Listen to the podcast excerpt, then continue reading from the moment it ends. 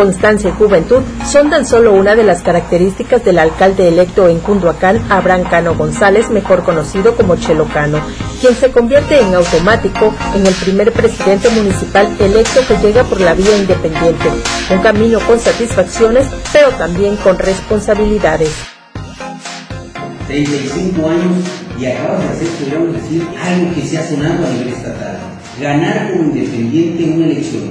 ¿Qué significa para ti en específico el haber hecho esta proeza, podríamos decir, ante un alcalde humanista? Sí, pues bueno, nos llena de mucha satisfacción. Estamos, seguimos muy contentos, digo, a pesar de que ya vamos hacia tres semanas de este domingo 6 de junio que no olvidaremos y que queda grabado en la historia y en nuestra historia de, de nuestro municipio y que más allá, como bien comentas tú, más allá de nuestro eh, inclusive más allá ya de nuestro estado, eh, hay que recordar a quienes nos ven o quienes nos escuchan que es la primera eh, alcaldía independiente en la historia del sureste. Solamente hay dos, eh, o hemos, o, hemos alcanzado esa enorme responsabilidad dos o tres personas a nivel nacional en cuanto, en cuanto a alcaldías municipales. ¿Qué significa para ti este momento? Porque es la segunda vez eh, que tú eh, estás postulado, te postulaste por Independiente para ir por la alcaldía de Culhuacán y esta segunda la ganas. El dicho dice que no hay tercera mala, pero contigo fue en la segunda que pudiste lograrlo. Pues bueno, hay una sinergia eh, de, de, entre motivación, entre satisfacción, entre felicidad y junto con también responsabilidad, una enorme preocupación y ocupación por no quedarle mal a la gente, por no quedarle mal a miles de cundocaneses que salieron a votar por primera vez por un candidato, vuelvo a repetir, sin partido político, así que es enorme eh, el, el, camino en el que nosotros vamos a transcurrir y que con la ayuda de quienes confiaron y quienes seguramente nos seguirán reiterando su apoyo y con la ayuda inclusive también de los medios de comunicación, yo estoy seguro que con le vienen cosas muy positivas. Eh, ¿Enjuiciarías? ¿Hay una investigación eh, detallada en contra de las actuales autoridades aquí en Culhuacán?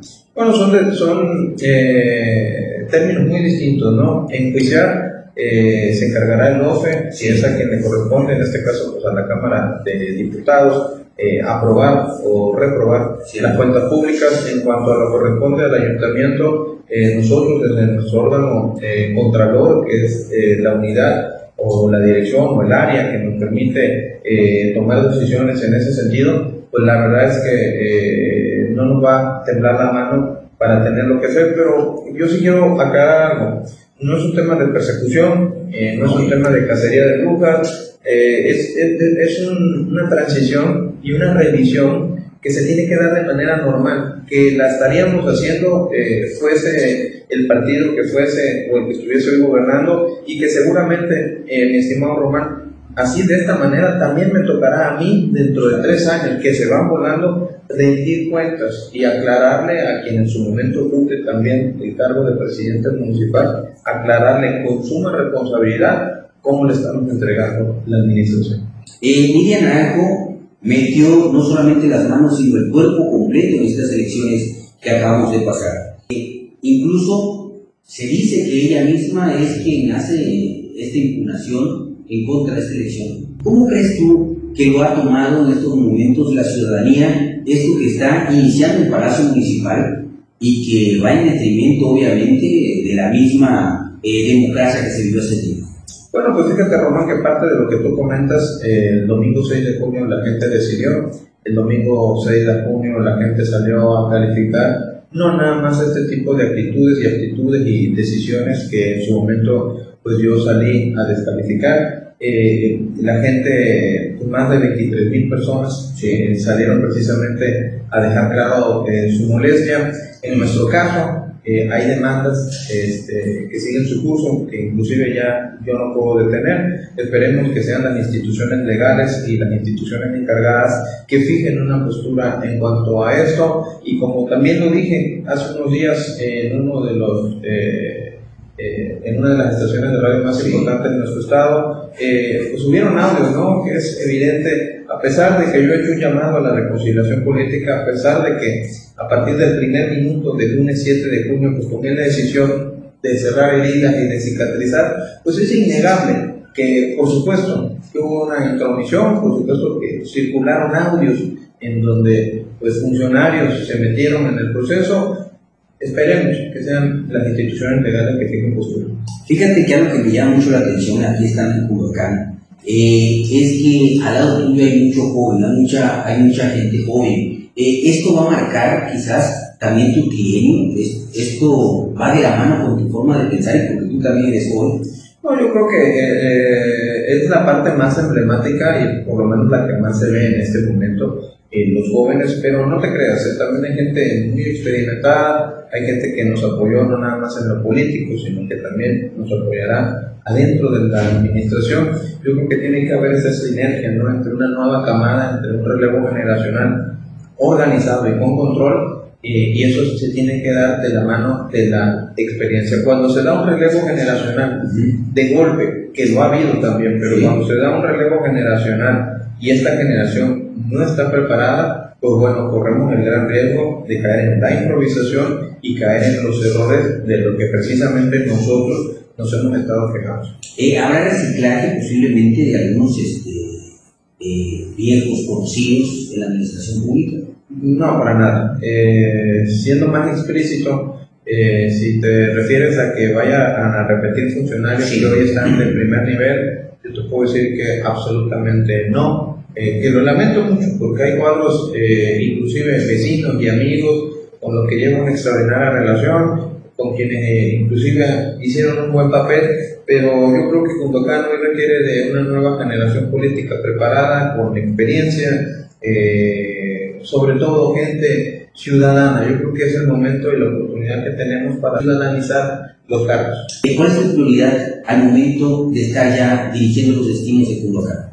Pues es mantener la confianza, bueno, no nada más mantenerla, sino acrecentarla. Y déjame decirte que para todo lo que nos estamos proponiendo y planteando, es inaludible la confianza que tiene que haber entre el sector, entre el ciudadano y nosotros. Y eso en ocasiones, los primeros tres meses son más difíciles, porque la gente espera mucho del presidente electo del presidente entrante. Entonces yo en este momento estoy eh, controlando los niveles de expectativas eh, como bien sabes, digo, por un lado, qué bueno, ganamos, es lo más importante, es lo que se busca, pero por otro lado, desde la vía en la que ganamos, pues representamos una responsabilidad de cambio, y eso en ocasiones también peligroso, porque tenemos que eh, eh, enseñarle a la gente que todo cambio lleva un proceso, así que esa es una de mis principales prioridades, y bueno, los seis, siete ejes rectores para mí más importantes, que no quisiera yo poner uno sobre otro, pero bueno, es la seguridad, la educación, la salud, seguir combatiendo la corrupción. Implacablemente nosotros venimos también y nos sumamos al discurso del gobernador y también del presidente de la República. Seremos implacables contra el enriquecimiento ilícito, implacables contra los cambios de vida abruptos, ¿no? que de alguna otra manera venían viviendo de una manera y resulta que llegan al cargo y de pronto cambian, ¿no? Y encuentras casas, y encuentras viajes, y encuentras autos. Eso no va a pasar, inclusive no va a pasar ni siquiera conmigo, ¿no? Hablando entonces una buena relación con el gobernador del estado, eh, hemos visto llegando mucho eh, al gobierno estatal. Eh, esto nos plantea a nosotros de que ya existe incluso una buena relación. Es correcto, qué bueno que hacia allá iba yo. No va a existir, eh, ya existe. Yo siempre he dicho que la mejor manera de salvaguardar las relaciones institucionales es precisamente que cada eh, responsable del cargo haga su tarea. Y que además de todo, cuando hay procesos electorales como el que transcurrió en nuestro municipio, pues que los funcionarios y sobre todo los gobernantes no se meten. Y yo he sido plenamente fijo en el sentido de la posición que jugó el señor gobernador en nuestro municipio y él no se metió. Te puedo decir que en Culbatán hubo democracia. Bueno, tuvimos nuestros temas municipales, pero también hay que saber deslindar entre un nivel de gobierno y el otro. Eh, para muchos la percepción es que Lía hoy en día se ha quedado sola eh, se ha quedado arrinconada incluso en su propio partido. Eh, ¿Cuál es tu posición sobre este tema o prefieres omitir? No, no, por supuesto, mira, yo creo que las derrotas son huérfanas y, y las derrotas, por supuesto, que traen consigo soledad y además de todo trae repartición de culpas. Todos se suman a la victoria y luego son pocos quienes se quedan este, recibiendo la, la, derrota. Yo quiero decirte que en mi caso personal no hago ningún tipo de rencor en contra de ella ni contra ninguno de sus funcionarios. Y pues bueno, yo entiendo que Morena, eh, con lo que ocurrió aquí en Cundocán, pues tendrá que entrar en un periodo de catarsis, tendrá que entrar sobre todo en un periodo de renovación y de regeneración eh, política. Veo prácticamente un partido fuerte y sólido para el 2024. Seguramente eh, serán, sabrán ser muy buenos opositores y bueno, como, ¿qué es el papel que me tocará a mí? Pues no, no darle a ellos, como coloquialmente decimos, la carnita, ¿no? Para que nos estén golpeando. Eh, ¿Crees que vaya a haber eh, próximas elecciones una réplica de lo que ha pasado en Culhuacán? Porque al final tú abres la puerta eh, para soñar un poco más sobre los independientes, sobre la búsqueda de esos ciudadanos que buscan una postura desde una candidatura independiente. ¿Crees que aquí inicia la chispa en Tabasco?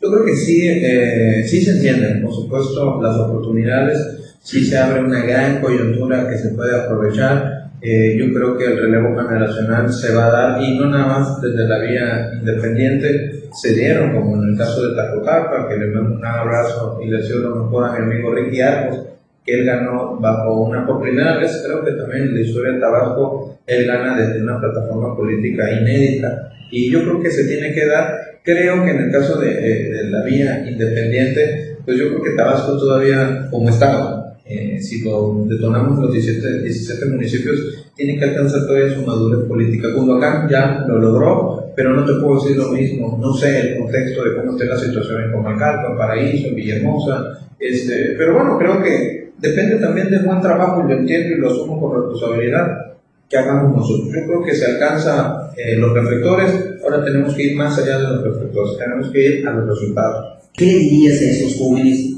que tienen un sueño a lo mejor, eh, que han visto también mermado en algún momento eh, ese, esa aspiración y que no han podido? Y tú por segunda vez luchaste y lo lograste. ¿Qué le dirías a esa gente que hoy en día, como tú, como joven, quiere una oportunidad, si no hay una política en un sector?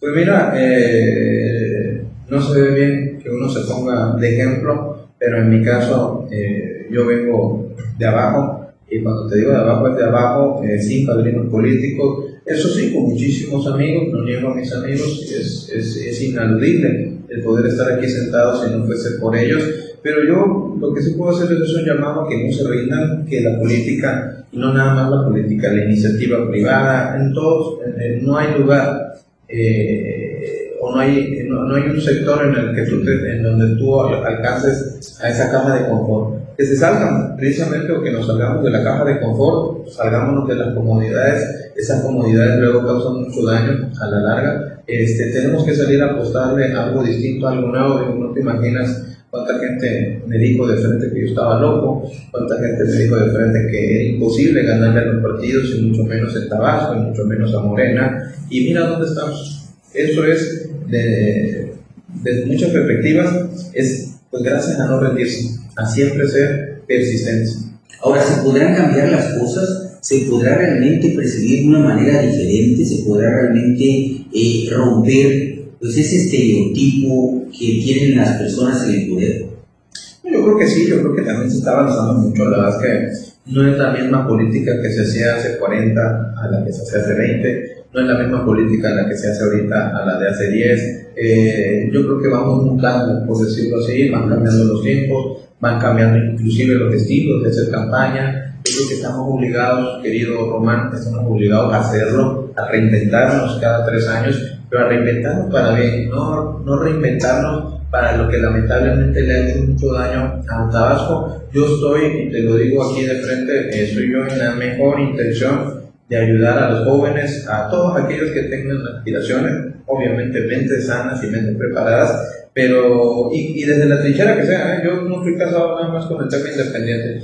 Me siento muy bien con la vida independiente, como no, este, pero en la ruta y en la vía que a mí me la planteé, yo siempre iré a apoyar a un joven, así sea amarillo, verde, rojo, azul. Eh, me han planteado que posiblemente esta semana viene el gobernador aquí al municipio.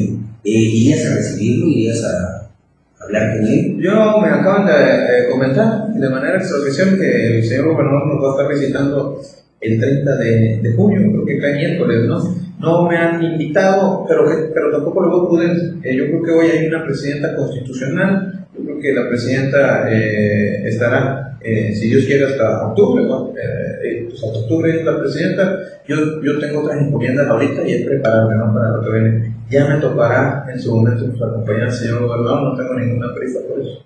¿Vas a seguir caminando hasta que ya entres en función?